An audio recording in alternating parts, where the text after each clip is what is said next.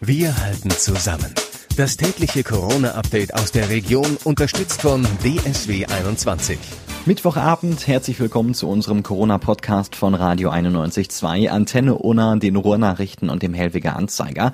Mein Name ist Florian Joswig und ihr bekommt hier immer alle wichtigen Infos und Entwicklungen rund um das Coronavirus und zwar direkt hier aus der Region. Die vehementen Forderungen aus vielen Städten, darunter aus Dortmund und dem Kreis Unna, haben gewirkt.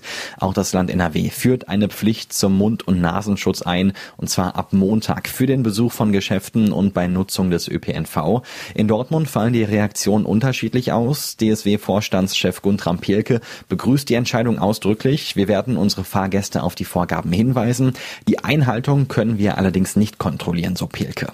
Zufrieden, dass der Druck der Städte gewirkt hat, zeigt sich auch Oberbürgermeister Ulrich Sierau. Die Kommunen haben die guten Argumente auf ihrer Seite gehabt, sagt er. Denn gerade wenn man die bisherigen Corona-Beschränkungen lockern will, muss man mehr in den Gesundheitsschutz investieren. Aus Verbrauchersicht betrachtet Doris Kieschel als Vorsitzende des Hausfrauenbundes die Vorgabe mit gemischten Gefühlen. Es wäre gut, wenn das Einhalten der Abstandsregeln zum Schutz vor einer Corona-Infektion ausreiche, stellt sie fest. Morgen geht es für 15.000 Schüler und Schülerinnen in Dortmund zurück ins reale Klassenzimmer. Alle Abschlussklassen der Berufskollegs, der Haupt-, und Förderschulen müssen zur Schule. Abiturienten können sich aussuchen, ob sie kommen oder nicht. Ihre Prüfungen sollen sie aber alle ablegen. Das bringt einige Schüler auf die Barrikaden, sowie die 17-jährige Anastasia Rosenberg vom Käthe-Kollwitz-Gymnasium. Für sie steht Mitte Mai das Abi an. Wir kritisieren, dass die Politiker, obwohl die Länder um uns herum die Schulen zumachen, das Schuljahr beenden, wir in Deutschland mit sehr, sehr vielen Infizierten die Schulen trotzdem öffnen. Und wir in NRW sind das Bundesland mit einer der größten Zahlen der Infizierten. So können wir einfach nicht ins Abi gehen und vor allem nicht als allererstes die Schulen öffnen. Seit fünf Wochen sind die Schulen geschlossen. Nicht für alle geht's ab morgen wieder in den Klassenraum. Unterricht muss es aber trotzdem geben. Die Schiller-Schule und die Hellwig-Realschule in Unermassen haben dafür das digitale Klassenzimmer entwickelt. Ein Vater von zwei Schülerinnen hatte eine IT-Firma und den Schulen geholfen, ein System für Unterricht per Videokonferenz zu installieren. Die Testphase war noch etwas holprig mit wackeligen Bildern, aber jetzt klappt es. Die Lehrer können mit 1000 Schülern in bis zu 70 separaten Klassenchaträumen mit jeweils 15 bis 20 Schülern arbeiten. Der Lehrer teilt mit den Schülern einen Link und die können dann mit einem Passwort ins digitale Klassenzimmer eintreten. Einen Wunsch haben die Lehrer aber noch, Schülern und Lehrern sollten moderne Laptops kostenlos kostenlos zur Verfügung stehen. Castor Brauxels Bürgermeister Krawanja hat zum Schulstart angekündigt, dass alle Schulen bestmöglich vorbereitet seien. In allen Klassen gäbe es Möglichkeiten zum Händewaschen, auch die Toiletten seien entsprechend ausgestattet. Jeder Raum werde täglich gereinigt. Es müsse keine Angst haben, morgen in die Schule zu gehen. Das Corona-Schnelltestzentrum am Castor Brauxeler Berufskolleg hat vorerst wieder geschlossen, weil am Kolleg morgen wieder die Schule beginnt, klar, aber auch weil aktuell kein hoher Testbedarf herrscht. Aktuell liegt die Zahl der positiv auf Corona Getesteten in Castrop-Rauxel bei 79. Davon gelten 63 Personen als gesund. Die Stadt Dortmund muss durch die Corona-Krise mit einem Defizit von bis zu 200 Millionen Euro kalkulieren. Davon geht der städtische Finanzchef Jörg Schüdemann aus. Derzeit würden viele Firmen Anträge auf Stundung der Gewerbesteuern stellen. Zum Rückgang der Steuereinnahmen kämen auch fehlende Eintrittsgelder aus städtischen Einrichtungen wie dem Zoo oder dem Westfalenpark. Beide sind wegen der Corona-Krise seit Wochen geschlossen. Auch im Theater Dortmund müsste die Stadt die laufenden Kosten für Personal und die Gebäude weiterzahlen. Die Einnahmen blieben aber aus. Die Entscheidung im deutschen Frauenhandball, keinen Meistertitel zu vergeben, sorgt beim BVB weiterhin für massiven Unmut. Die HBF hatte als Organisation des Frauenhandballs entschieden, in der abgebrochenen Saison keinen Meister zu küren. Bei den Männern läuft es anders, da wurde der THW Kiel zum Meister ernannt. Das hatten sich die BVB-Handballerinnen als Tabellenführerinnen auch erhofft. Stattdessen mache sich nun bei den BVB-Frauen eine tiefe Enttäuschung breit, erklärt Andreas Heiermann als Leiter der BVB-Handballabteilung. Für mich sind die jetzt hier diskriminiert diskriminiert worden. Das ist keine Gleichbehandlung.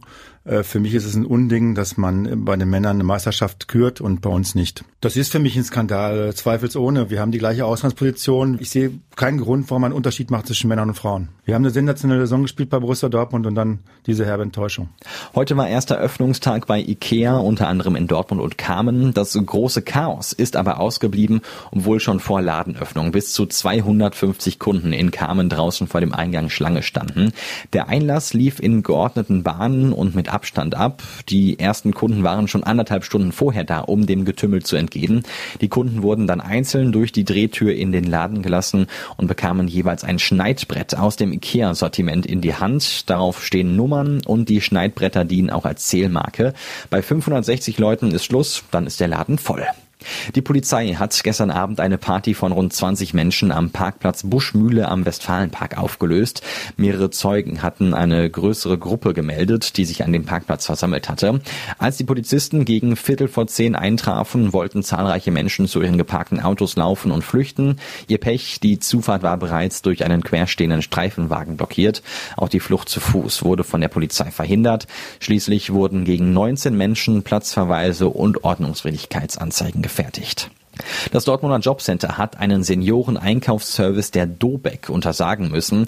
Der sogenannte Seniorenunterstützungsservice kümmert sich um 187 Senioren, geht für sie einkaufen und organisiert Fahrten zur Tafel.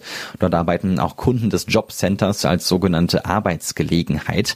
Wegen des Coronavirus wurde die Arbeit jetzt vorerst auf Eis gelegt, denn die Bundesagentur für Arbeit und das Bundesministerium für Arbeit und Soziales haben entschieden, dass alle dieser sogenannten Arbeitsgelegenheiten seit gestern eingestellt eingestellt werden müssen. Eine bisher geltende Ausnahmeregelung für die Dobeck-Mitarbeiter wurde gekippt. Das Jobcenter Dortmund ist nicht zufrieden mit der Situation, muss sich aber der Entscheidung von oben beugen.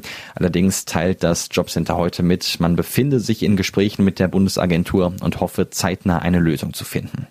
Seit einem Monat übernehmen die Ehrenamtlichen von Alle gemeinsam, keine einsam die Einkäufe für ältere und gefährdete Bürger aus Werne. Dabei geht es auch ein Stück weit um Seelsorge. Der Einkaufsservice hat mittlerweile die Marke von 100 Bestellungen geknackt. Gucken wir jetzt noch auf die aktuellen Corona-Zahlen. In Dortmund sind heute 13 positive Testergebnisse dazugekommen, macht insgesamt 632 bestätigte Infektionen. 497 Patienten haben die Erkrankung schon wieder überstanden.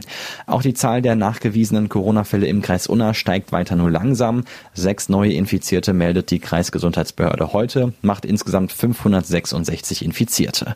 Und damit war es das auch schon wieder für heute mit unserem Corona-Update von Radio 91.2, Antenne Unna, den Ruhrnachrichten und dem Hellwiger Anzeiger. Ich hoffe, wir hören uns morgen wieder. Ich bin Florian Joswig und denkt dran, bleibt gesund. Wir halten zusammen. Das tägliche Corona-Update aus der Region unterstützt von DSW 21.